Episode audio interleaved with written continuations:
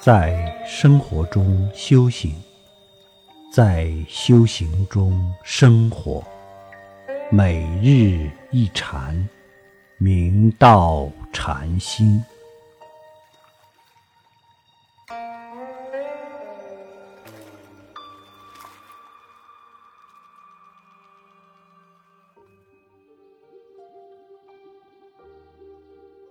大家请看经文。十，徒众闻说记忆，普结作礼，并体诗意，个个摄心，依法修行，更不敢争。当时徒众们听闻六祖大师说偈颂后，一起向祖师做恭敬顶礼，以感恩祖师的教诲，并且体悟祖师的法意，而个个收摄自心，绵密提起绝招。依照祖师所传之法修行，更不敢违背祖师的教诫而有争论。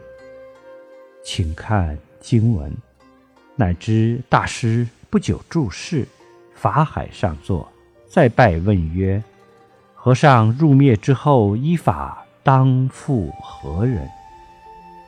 六祖大师如此殷切劝阻，大众乃了知六祖大师。将不会久住于世间了。于是法海上座，代表大家在至诚礼拜后，恭敬问道：“和尚示现圆寂之后，禅宗依法当付主什么人？祈请和尚明示大众。古得传依法都是慎之又慎，反复勘验后方得传授。古代。”此言禅师处理文才禅师，便将自己平生参学所悟向文才禅师做了详细汇报。文才禅师道：“子不闻，古独之家，水墨长否？”禅宗经常用“如入古独之乡，不得失脚”之语，提醒学人必须时刻警醒。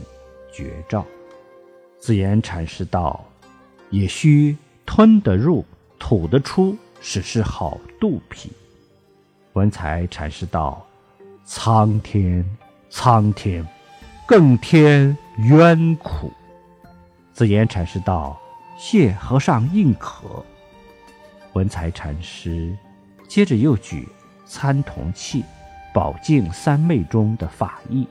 对紫岩禅师进行反复争辩、逼扎，紫岩禅师终于一致获尽。